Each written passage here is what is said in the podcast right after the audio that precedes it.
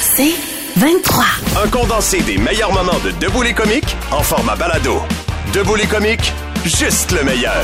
Debout, debout, debout, debout les comiques. Je veux vous parler de la une qui est en presse plus ce matin, qui est hyper troublante, mais surtout très On dit que les enfants les plus jeunes de leur classe, ok, ceux qui sont nés autant au secondaire qu'au primaire, ceux qui sont nés en juillet ou septembre, parce qu'on sait pour rentrer dans, un degré, il faut que tu sois avant le 30 septembre. Donc, ces plus jeunes-là euh, risquent davantage d'hériter d'un diagnostic de TDAH que ceux qui sont nés après le 30 septembre. Donc, on parle bien des bébés de classe. On les appelle souvent comme ça affectueusement.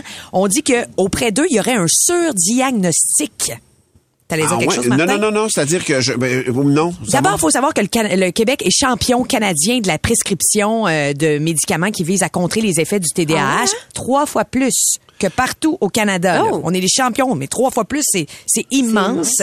Et on dit que ces bébés de classe-là, qui sont autant du primaire que du secondaire, donc sont diagnostiqués, euh, en, en- en moyenne, le diagnostic est de 20,8% euh, chez les plus jeunes. Alors que chez les plus vieux, ceux qui sont nés donc après le 30 septembre et plus, 15,4% vont être diagnostiqués.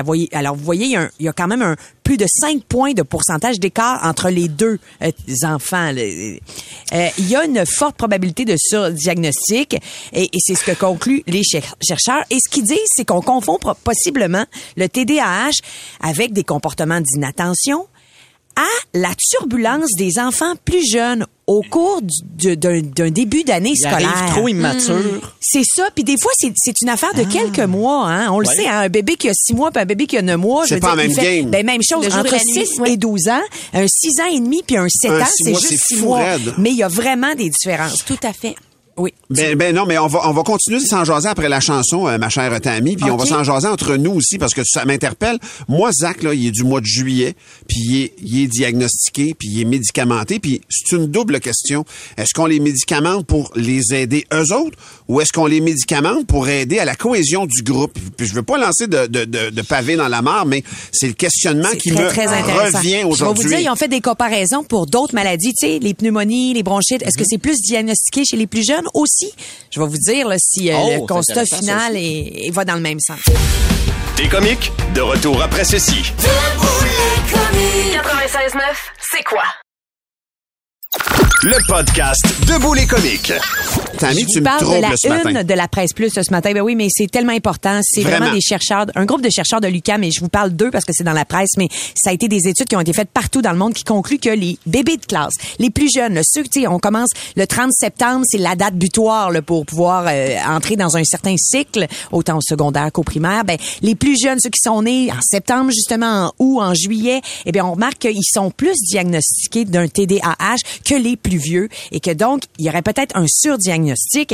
Et ils sont allés comparer, par exemple, la fréquence de diagnostic de pneumonie, bronchite, Ouais. asthme, obésité, diabète. Et pour aucune de toutes ces maladies-là, on effectue un lien entre le mois de naissance de l'enfant et le diagnostic médical. Le seul diagnostic où on retrouve une différence notable, c'est le TDAH. On diagnostique peut-être trop rapidement des élèves qui, en font, dans le fond, ont juste un petit manque de maturité, ce qui fait qu'ils sont pas nécessairement autant attentifs, qui bougent plus. Alors, on Puis va conclure... la moyenne du groupe euh, Ben, six tu leur mois après. quelques euh, mois, puis à un moment donné, ben ils suivraient un peu plus le groupe. Hypothétiquement, là. Hypothétiquement, mais c'est pas tous. Tu sais, je veux dire, il y en a Non, là, qui, ont, qui ont le diagnostic, c'est bien correct, mais il y aurait peut-être un surdiagnostic et ils disent il faut être prudent. Donc c'est ce qui conclut les chercheurs. Ah, c'est c'est Mais il y en a- vraiment a- très important. Il y en a beaucoup qui disent aussi d'aller pousser les études un peu plus, tu sais, d'aller fa- faire affaire avec un neuropsychologue, puis de, Ah oui, de- tout à fait. pas juste, tu sais, des fois le médecin de famille, oui, c'est bien beau, mais Ben oui. mais il faut, Ouais. faut, faut, faut on, que ça on soit rigole sérieux. là. pas avec la Non. médication Non, c'est en ça. jeune âge. Là, tu sais, je veux dire, on- il faut prendre ça au sérieux. Moi, ouais. ça m'inquiétait. Je- je- vous, vous vous rappelez, j'en avais parlé ici dans l'émission quand, quand Zach a commencé à être médicamenté. J'avais des gros questionnements. Mais pour vrai, moi, je vois le bénéfice que ça fait pour lui, comment ça l'a aidé, puis comment ça l'aide encore dans sa sa scolarité, puis dans son équilibre aussi, pas juste sa scolarité, à se faire des amis. Tu sais, quelqu'un qui est TDAH, puis qui, qui, qui saute du coq à l'âne tout le temps, qui bourdonne, puis qui il vient gossant pour les autres, puis il vient Ouais, essoufflant, puis fatigant, puis étourdissant, puis ses amis pouvaient un peu s'éloigner de lui aussi à ce moment-là. tu sais. Il y a quelqu'un qui nous a écrit sur la messagerie texte au 969 969 sans mentionner son prénom d'ailleurs. Si vous nous écrivez, n'hésitez pas à mentionner votre nom, comme ça on peut vous saluer au moins. Mais on parlait du fait que un, deux, trois mois, ça fait une différence quand t'es jeune. Il y a quelqu'un qui nous a écrit, moi j'ai fait un bac en psychologie à l'Université du Québec à Trois-Rivières, début 2000.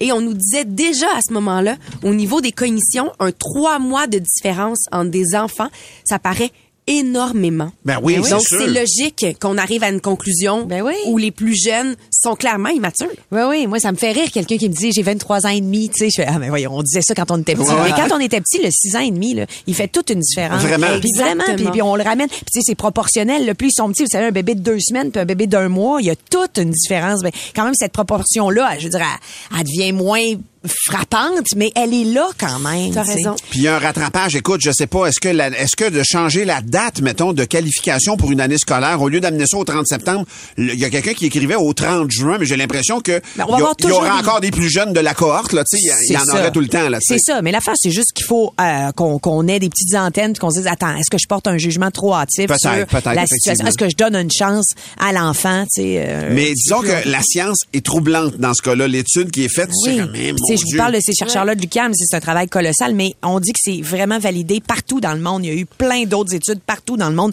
qui vont dans le même sens. Mais qu'on soit là au Québec trois fois plus, euh, tu sais, euh, porté à diagnostiquer le TDAH, tu sais, il y a vraiment C'est une un façon de faire, ouais. qu'il faut qu'il nous fasse réfléchir. Absolument. C'est très bien dit en conclusion. T'es comique? De retour après ceci. Debout les comiques. 96.9, c'est quoi? Le podcast Debout les comiques. En hiver, on passe beaucoup de temps à l'intérieur. Est-ce que la qualité de l'air dans nos maisons est adéquate? Oh. Est-ce que c'est essentiel de s'équiper d'un purificateur d'air ou d'un échangeur d'air, par exemple? Mathilde Roy, journaliste à Protégez-vous, est avec nous pour nous en parler. Allô, Mathilde? Allô, bonjour Mathilde. Est-ce qu'il faut se préoccuper de la qualité de l'air à l'intérieur de nos maisons, oui ou non? Ouais, ben on s'en rend pas toujours compte, mais on est exposé à plusieurs polluants dans nos maisons. Il y en a qui sont toxiques, qui sont associés à des problèmes de santé euh, comme des allergies, des problèmes respiratoires. On parle beaucoup de l'asthme euh, chez les enfants.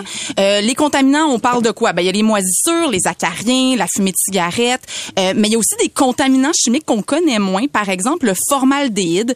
Ça c'est un gaz euh, qui est utilisé comme désinfectant et agent de conservation dans plein de produits qu'on retrouve dans nos maisons. Le scandale de la miouf, quand j'étais petit, la mousse durée formaldéhyde, là, il y avait ça dans les murs, puis le monde était malade à cause de ça. là. Ben, ça- très bien de ça. On a ça dans nos meubles, dans les produits ménagers, les matériaux Ah de, co- ouais? euh, de, de, de construction. Puis c'est un gaz donc qui, qui s'échappe finalement de, de ces produits-là, qui se retrouvent dans, dans la poussière, par exemple, et on respire ça. Puis si je vous parle de qualité de l'air euh, aujourd'hui, c'est aussi parce que, je sais pas si vous en avez entendu parler, mais dans les dernières semaines, on accuse beaucoup les cuisinières Oui. au gaz. Ouais, Gros débat aux, aux États-Unis. Il y a des études qui viennent de montrer les, les effets dommageables de- de- des cuisinières au gaz chez les enfants.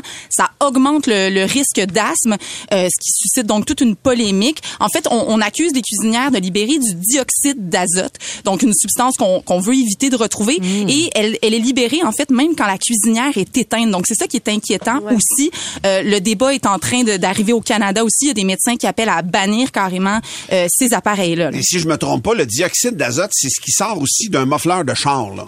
C'est le Aïe, même aïe. gaz, là. Et pour vrai, tabarouette, là. Ouais. c'est sérieux. Donc, on veut éliminer finalement Ben ces, oui. ces contaminants-là le, le mieux possible pour améliorer la qualité de l'air à l'intérieur de nos maisons. Et la meilleure façon de s'y prendre, ben, c'est de réduire le, le contaminant à la source et de bien ventiler sa maison. Alors pour ça, ben, il y, a, il y a plusieurs gestes qu'on peut poser, euh, comme utiliser par exemple la hotte de cuisine, une, une hotte efficace, idéalement, là, pas juste à filtre.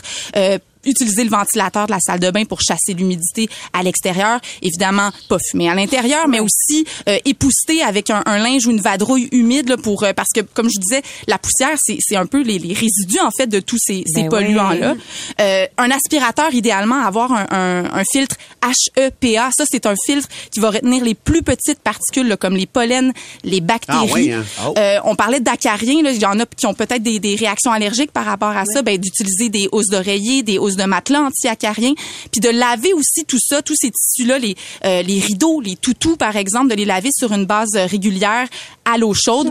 Un autre truc aussi, là, en été, euh, de les mettre à l'extérieur, les, les rayons UV, c'est, ça a un effet aseptique, donc ça peut permettre euh, de, de les éviter, là. Et moi, je, je voudrais savoir ton, ton truc parce que j'ai souvent de- un peu de condensation dans le bas de mes fenêtres, dépendamment des pièces.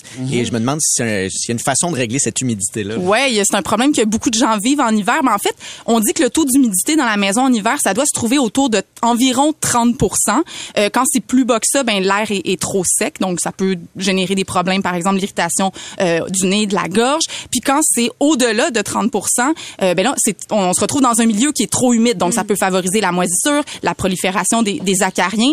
Euh, donc, ce qu'on peut faire, ben encore une fois, euh, d'utiliser le ventilateur de la salle de bain, c'est la pièce la plus humide dans notre maison. Si vous savez pas c'est quoi le taux d'humidité chez vous, il y a, il y a des appareils, il y a un appareil qui existe pour le mesurer, ça C'est le s'appelle genou à Martin. voilà.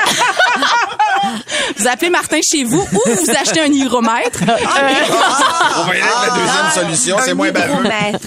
Puis sinon, ben, c'est- d'aérer, en fait. Donc, chaque jour, même quand il fait froid, là, ouvrir un petit peu les fenêtres, là, ça peut être euh, une bonne idée qui, pendant quelques minutes. Là. Mathilde, je vais vouloir t'entendre sur les purificateurs d'air parce qu'il me semble que dans les dernières années, il y en a une multitude qui arrivent.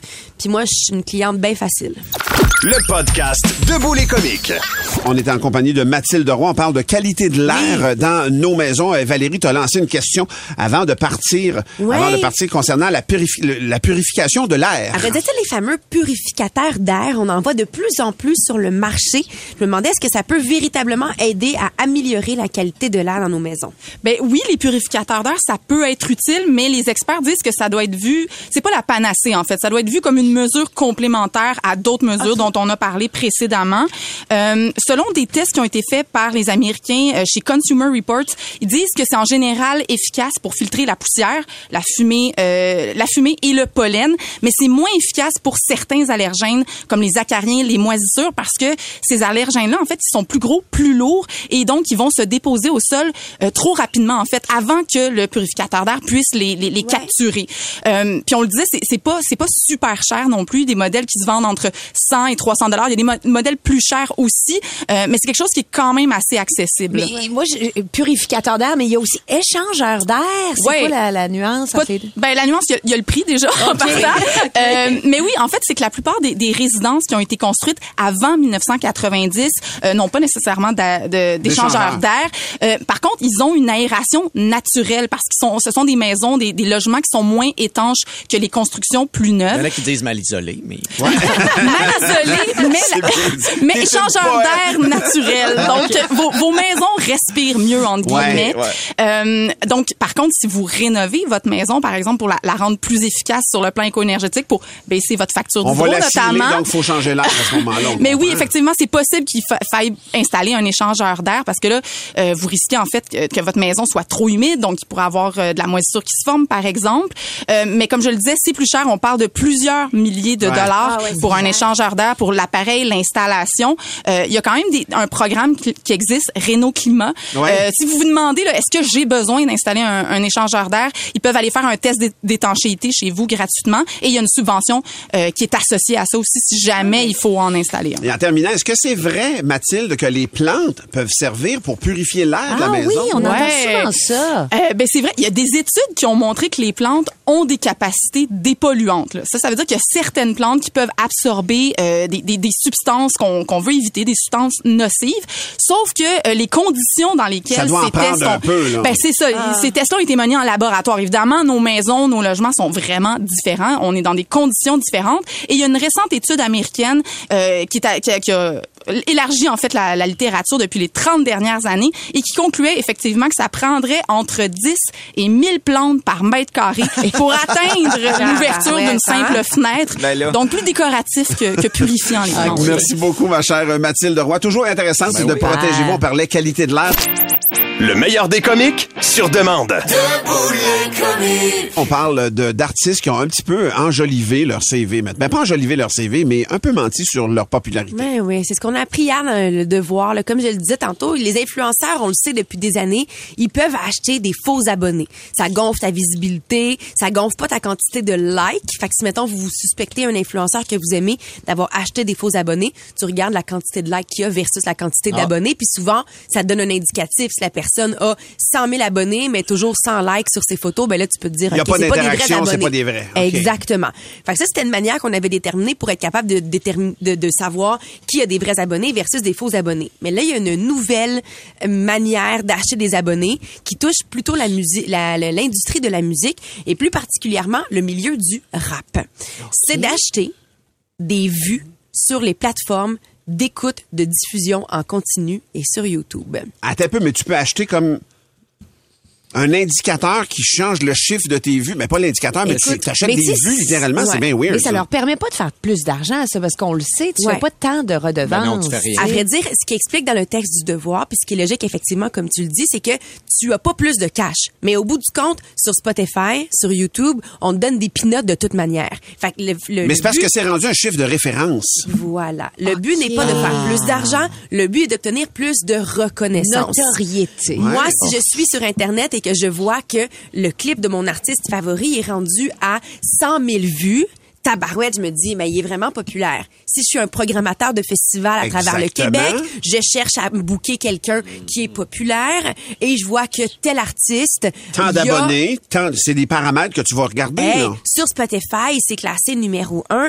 Ça m'impressionne et je le book. Voici comment ça fonctionne. Puis le devoir fait le test et c'est fou comment c'est pas compliqué et comment c'est pas cher. Moi, c'est Ben ça ma question, c'est tu, c'est tu, ça coûte beaucoup d'argent? Écoute, le devoir a fait l'expérience. Si on voulait acheter 1000 vues pour une vidéo, 1000 vues. pour- 1000 vues, note-le, prend des notes. c'est 15 piastres.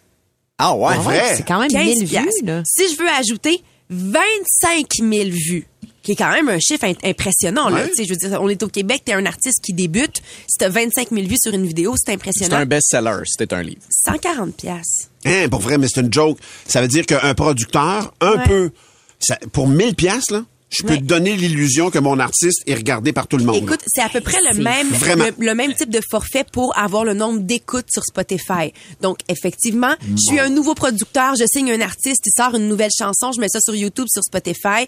Si je dépense 300 pièces, mon artiste a genre 60 il 000 vient vues. d'exister. Mais c'est il tellement tentant il de le faire. Je les comprends, dans le fond. Parce Mais que mais tu vas avoir de la commandite aussi des fois selon Ouais. tes views. Fait que tu vas avoir pas juste tu sais, des gens qui vont dire ah il, est- il établi. tout, mais- tout Ouais. est un peu gonflé exagéré, tu sais, mais en même temps, c'est pas les seuls. La vraie affaire, j'ai le goût de vous lancer une question qui vous concerne vous aussi dans votre réalité. Euh, Quand on fait un CV, des fois, on embellit un petit peu l'affaire, tu sais. Ah ouais, t'as raison. il y a une petite part de bullshit euh, en entrevue. Ça peut arriver des fois que on a quasiment pas de défaut en entrevue. C'est épouvantable. sais, on est vraiment comme... Mon pire défaut, ponctuel. Oui, exactement. Trop ponctuel. Mais c'est Ou quand la, perfectionniste. c'est Ah oui, quand la c'est fois ça. que t'as un petit peu bullshité professionnellement, mettons, on peut faire des Monsieur X, des Madame X si ça vous compromet parce que vous travaillez chez Énergie Canada. Je dis n'importe quoi, mais donc euh, téléphonez-nous 790 c'est quoi le texto 969 969 sur quoi t'as bullshité professionnellement? Le podcast Debout les comiques. Sur quoi t'as bullshité professionnellement, mettons en entrevue ou sur ton CV, on a un bel exemple Ah là, Oh, Mathieu. Mathieu. Eh oui. Il dit, j'ai fait mon DEP en soudure, mais j'ai pas réussi mon diplôme. Donc, dans mon CV, j'ai écrit formation en soudure au lieu de diplôme de soudeur. J'ai été soudeur pendant 15 ans. Ben, s'il avait la formation, puis un malin, on peut apprendre un bout sur le tas. Ça m'est arrivé une fois, moi, dans une entrevue, une entrevue pour un projet à Toronto. Je suis zéro connu. Et moi, je veux travailler. Et là, il y a quelqu'un qui m'appelle chez nous, qui, il- comme jeune humoriste, qui commence. Je suis dans une liste à un moment donné. Et la personne au bout du téléphone commence à me parler. Elle dit, est-ce que tu parles en anglais? Je dis, ben oui, mais je me débrouille, tu sais. OK? Elle dit, est-ce que tu es capable d'improviser en anglais? Parce que l'émission qu'on tourne va demander des moments. Je dis, absolument, il n'y a aucun problème. Et elle se met à me parler en anglais. Là, là. J'ai pas eu la job. Mais- Oh non! je me suis fait pogner, ça a duré une seconde. On va aller au téléphone. Il y a Monsieur X qui a menti dans son CV. Monsieur X, salut. C'est Madame, Madame X. Ah, Madame X, pardon, excuse-moi. Madame X, salut. Allô? Toi, t'as menti dans ton CV pour avoir ta job, quoi? Ben en fait, j'ai pas menti. Parce que moi, j'ai fait des cours au cégep, mais j'ai jamais eu de secondaire 5. Fait que, mais vu que j'ai des cours au cégep, tous mes employeurs pensent que j'ai un secondaire 5, mais je l'ai jamais eu. OK. Fait que, OK, c'est parfait. Fait que tu surfes là-dessus, il n'y a pas de problème. Puis, Pour euh, l'instant, tout va bien. Lâche pas. Bon, j'ai jamais personne qui m'a demandé un diplôme, fait que j'ai toujours eu mes jobs, puis ils pensent que j'ai un secondaire C'est ça. 5, mais Pénurie de main-d'œuvre, vont te garder. pas. Absolument. Ceci ben, dit, merci. tu dois être compétente, là, Ben parce oui, que personne ça. se pose la ça, question. ça, ça change pas au fait que j'ai les compétences, puis je suis adjointe administrative. Fait Bon. Ça capable roule. d'envoyer des courriels sans faute. là. C'est ça, c'est ça. Hey, merci, Madame X, d'avoir téléphoné. Ça nous est tous arrivé d'a- d'a- d'agrémenter ou d'embellir. Enjoliver. Moi, quand j'ai commencé dans, à l'Union des artistes, là, tu sais, faut que tu fasses comme une espèce de petit CV bio, puis là, tu peux mettre toutes les chances de, de ton côté pour être pris dans n'importe quel Qu'est-ce projet. que t'avais mis Ben moi, je faisais de l'équestre et euh, j'ai- L'équitation. l'équitation, oui, excuse. Et Avec ton euh, dos. Et oui, c'est ça. Et je parlais allemand. Donc, euh, Non! parce Mais que t'as j'ai fait un cours? cours. Ouais, mais un cours, tu sais, je suis capable de dire euh, Guten Tag, mais euh, je sais même pas si ça se tient. Puis le cheval, ben je l'ai fait comme une fois, tu sais.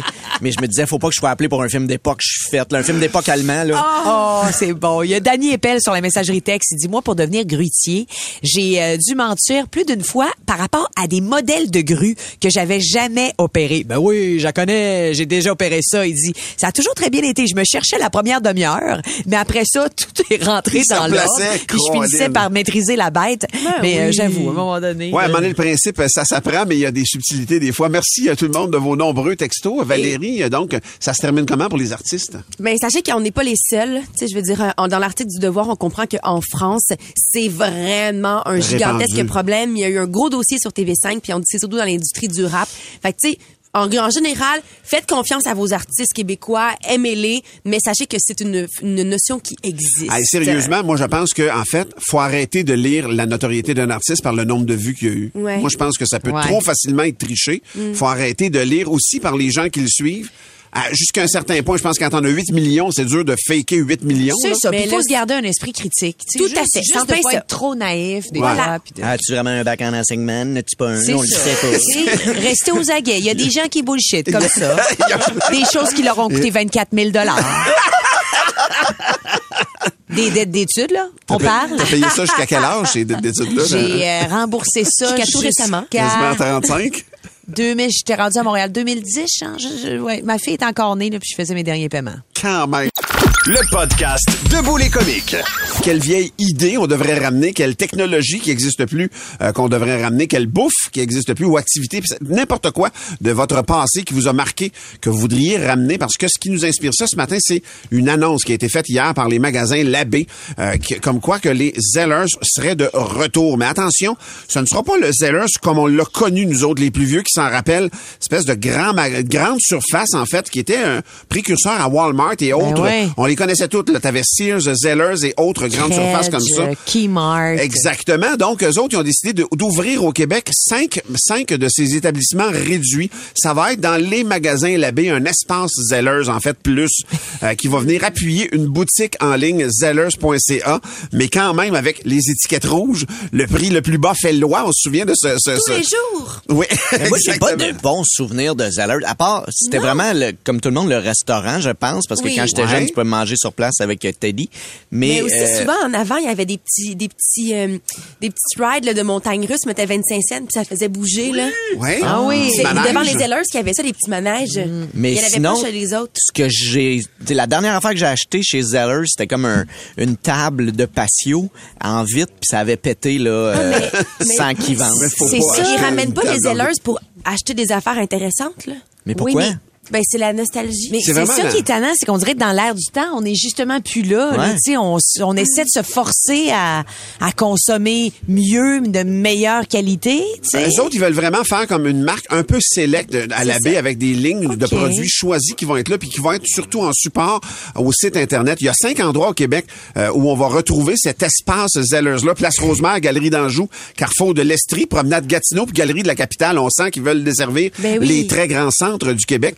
Mais donc, euh, c'est ça, ces cinq magasins-là. On joue, c'est clair, sur la Ben nostalgie. oui. Puis surtout en le faisant dans un espace à même un autre magasin. Ouais. Je pense que ça devient plus cocasse que d'autres choses. Tu sais, tu vas y aller pour revivre un petit moment de nostalgie, mais dans le fond, les produits qui vont être là, t'aurais bien bien pu les trouver ailleurs, euh, euh, dans le, le reste du labé ou peu importe. Là, tu sais. Mais c'est quand même des coûts, j'imagine. Tu sais, Ben tu payes oui. une bannière, il y a vraiment comme une... Mais ça va assurément attirer des gens. Ouais. Tu sais, Je les trouve dire- audacieux. Je me demande si, tu sais, Ben, pour la pas. pérennité, là, tu sais, Ouais, on se souvient, là, je me souviens pas quel magasin, les Target, justement, qui, Qui sont pris la place. Puis rapidement, ils sont partis, ils sont Ouais. restés à peine quelques Mais années. on n'avait pas d'historique, je sais pas, cet espace-là, mais comme tu dis, je le sens pas tant, moi, ça me fera pas courir à la baie Moi, j'aurais ramené. Kmart. Ouais. Kmart? On, a- on dirait qu'on a nos ouais. Dollarama qui font ce job-là. Je trouve qu'ils viennent dans un Dans le marché même qui est créneau peut-être pas... qui est déjà saturé, Mais vous avez posé la question, hein, un petit peu d'entrée de jeu, euh, Monsieur Cloutier, vous avez demandé c'est quoi la vieille affaire qu'on devrait ramener. Oui. Guillaume Lefayet sur le message de texte qui dit on devrait ramener Patrice Bélanger, c'est quoi? Ouais. La vieille affaire à Bélanger. La vieille affaire. Il y a Pierre, euh, notre ami Camelot, qui est en ligne, qui veut nous jaser. Salut, Pierrot! Sur la 2, s'il te plaît. Ça, j'aime bien, là. Hop, Salut, hop, Pierre. Ça aussi, c'est une vieille affaire qu'on pourrait Pierre, c'est ramener. quoi la, la vieille affaire qu'on devrait ramener? Des raisins steakhouse. Ah oui, hein? puis Tu te souviens des annonces, Pierre? On avait fait rien qu'à voir le steak qui flippait dans l'annonce avec les, avec les marques de grill dessus, là. Ah, c'était écœurant, puis le prix était abordable. Tu sais, c'était pas... euh, ça coûtait pas euh, une fortune, là, puis euh, je- j'aimais bien ça. Moi, j'étais vendeur sur la route, là, puis j'allais dîner avec des, des, euh, des clients, là, puis... C'était ton place-là. Ouais, pour le prix, il faut dire Ouais, que c'était ouais, ouais. une autre époque aussi. Tu sais, Je sais pas si... euh, Non, mais d'après moi, si on le ramène, les steaks seraient plus au prix de l'époque. Ouais. non, non, c'est c'est ça, clair. Hey, mais c'est un bon souvenir, Pierre, effectivement. Moi, je me souviens des annonces, entre autres, qui nous donnaient vraiment le goût d'y aller. Merci, mon Pierrot. Bienvenue, bonne journée. Bye, bonne journée. Euh, Il y a Maxime à qui on va jaser dans un instant. Le podcast Debout les comiques. On se demande qu'est-ce qu'on devrait ramener. On est nostalgique à cause de l'annonce de ces Zellers qui vont reprendre vie au Québec à cinq endroits. Euh, Il y a Ben qui parle du Radio Shack, qui dit ce serait cool de faire concurrence à la source. C'est vrai que chez Radio Shack, on trouvait plein, plein Mais de c'était pas, pas eux autres qui ont acheté Radio Shack, Ah, peut-être. source? Je suis pas au Peut-être, courant des ouais. transactions, Billy. On va aller au téléphone. Il y, a... Il y a Maxime qui veut réagir. Salut, Maxime. Hey, salut, bon matin. Bon matin, qu'est-ce qu'on devrait ramener, Maxime, toi? Écoute, euh, moi j'ai 37 ans, j'y ai jamais goûté, mais euh, il y a trois semaines, un mois, ma blonde m'a fait écouter une publicité des années 70 euh, qui me reste dans la tête depuis un mois, mais surtout le produit qu'il vendait, je le, je, le veux. Attends, on je a un extrait. On, on a... OK? De la petite pudding. Hey, Maxime, moi, j'en ai mangé des puddings Laurent Socor. bons? C'était vraiment... donc. On s'en C'était- Non, mais c'était vraiment doutait. bon. Mais c'est comme... Ça se trouve encore, ces puddings-là. L'équivalent existe encore, pour vrai. Euh, Euh, de- Non, non, il y en a plus. Je suis allé sur le site, dans, la, dans la petite boîte de métal, là, dans, dans la canisse, là, que, Ouais. une canne de thon, là. Il y en a plus. J'en veux. Je La-. Là, je comprends, je comprends, Max, mais pour vrai, il y a des produits équivalents, mettons aujourd'hui, mais je comprends Mais- que Oh, le packaging de ça, c'était quelque chose dans le C'était temps. là. c'était hot, puis je me souviens qu'on prenait le, tu sais, le cover de métal quand On tu l'enlèves, comme tu le disais, une boîte de thon, là, tu sais. Et là, je lichais, moi, ça. Oui. Puis il y avait des dangers que tu te coupes la langue. Ben, c'est sûr. Le Ben risque avec le mélange de chocolat de- dans le pudding était la sensation la plus wild que je pouvais pas vivre de mon, de mon 7 ans, genre. Merci, euh, Maxime, pour ce souvenir impérissable. Merci, Max. Eh, bonne journée. Bye, bonne Salut. journée. Il y a Marie-Ève aussi qui est là. Salut, Marie-Ève. Allô? Marie-Ève, qu'est-ce qu'on devrait ramener, toi, qui n'existe plus? Les pizzas de McDo, les Mac Pizza. Ah, vous êtes revient tellement nombreux. sur la messagerie texte, Tellement, là. tellement. Chénier, notamment.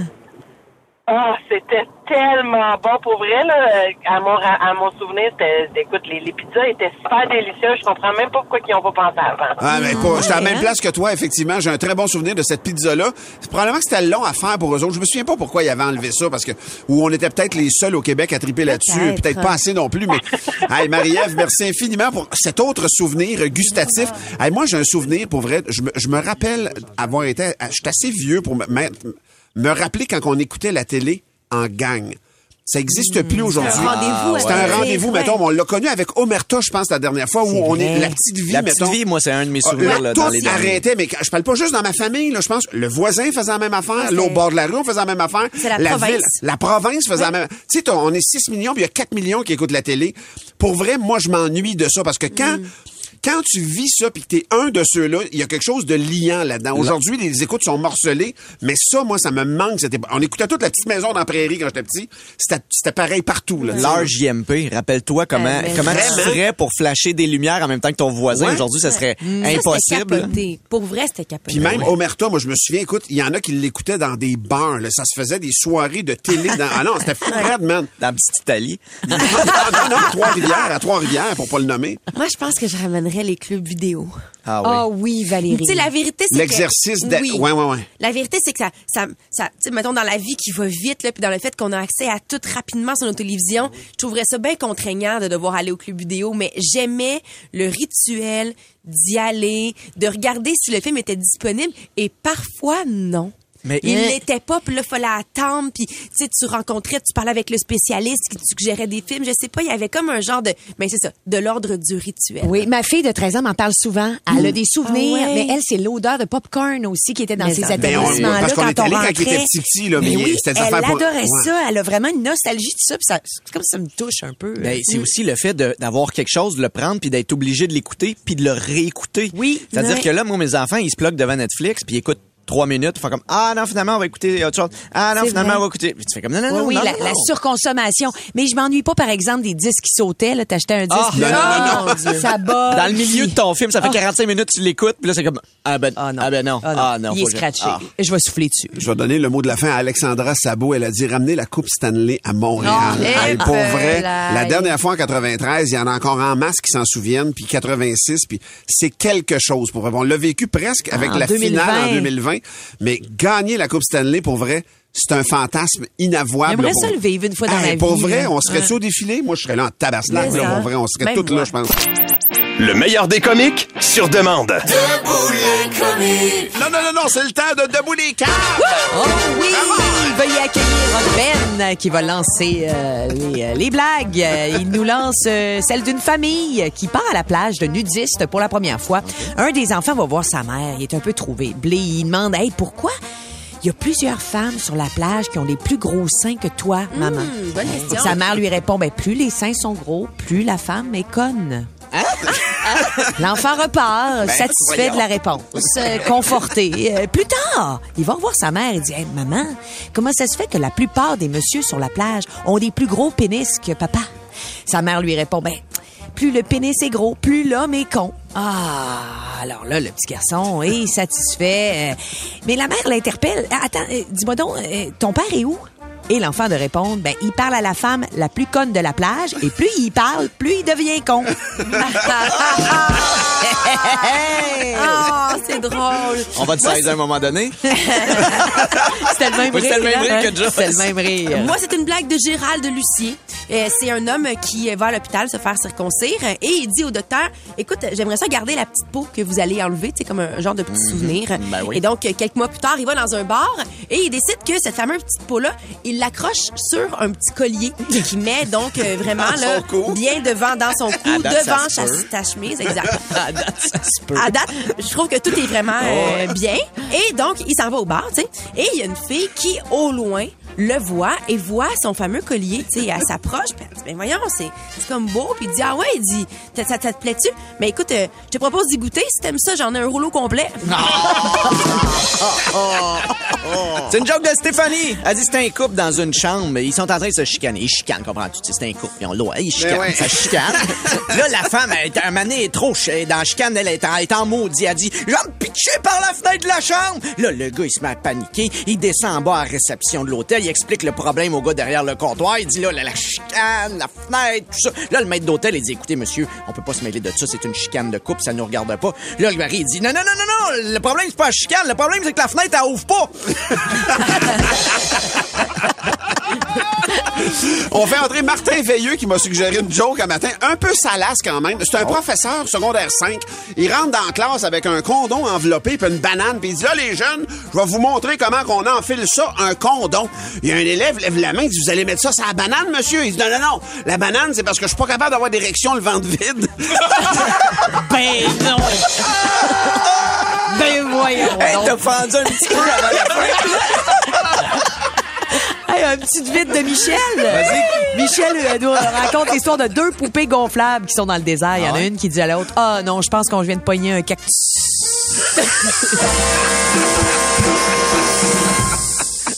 Merci beaucoup, tout le monde. Oh my God. Dans un instant, on L'autre va... a dit, je comprends pas! Pour plus de tes comiques, écoute 96.9 C'est quoi du lundi au vendredi dès 5h25 ou rends-toi sur c'est quoi.com. C'est 23.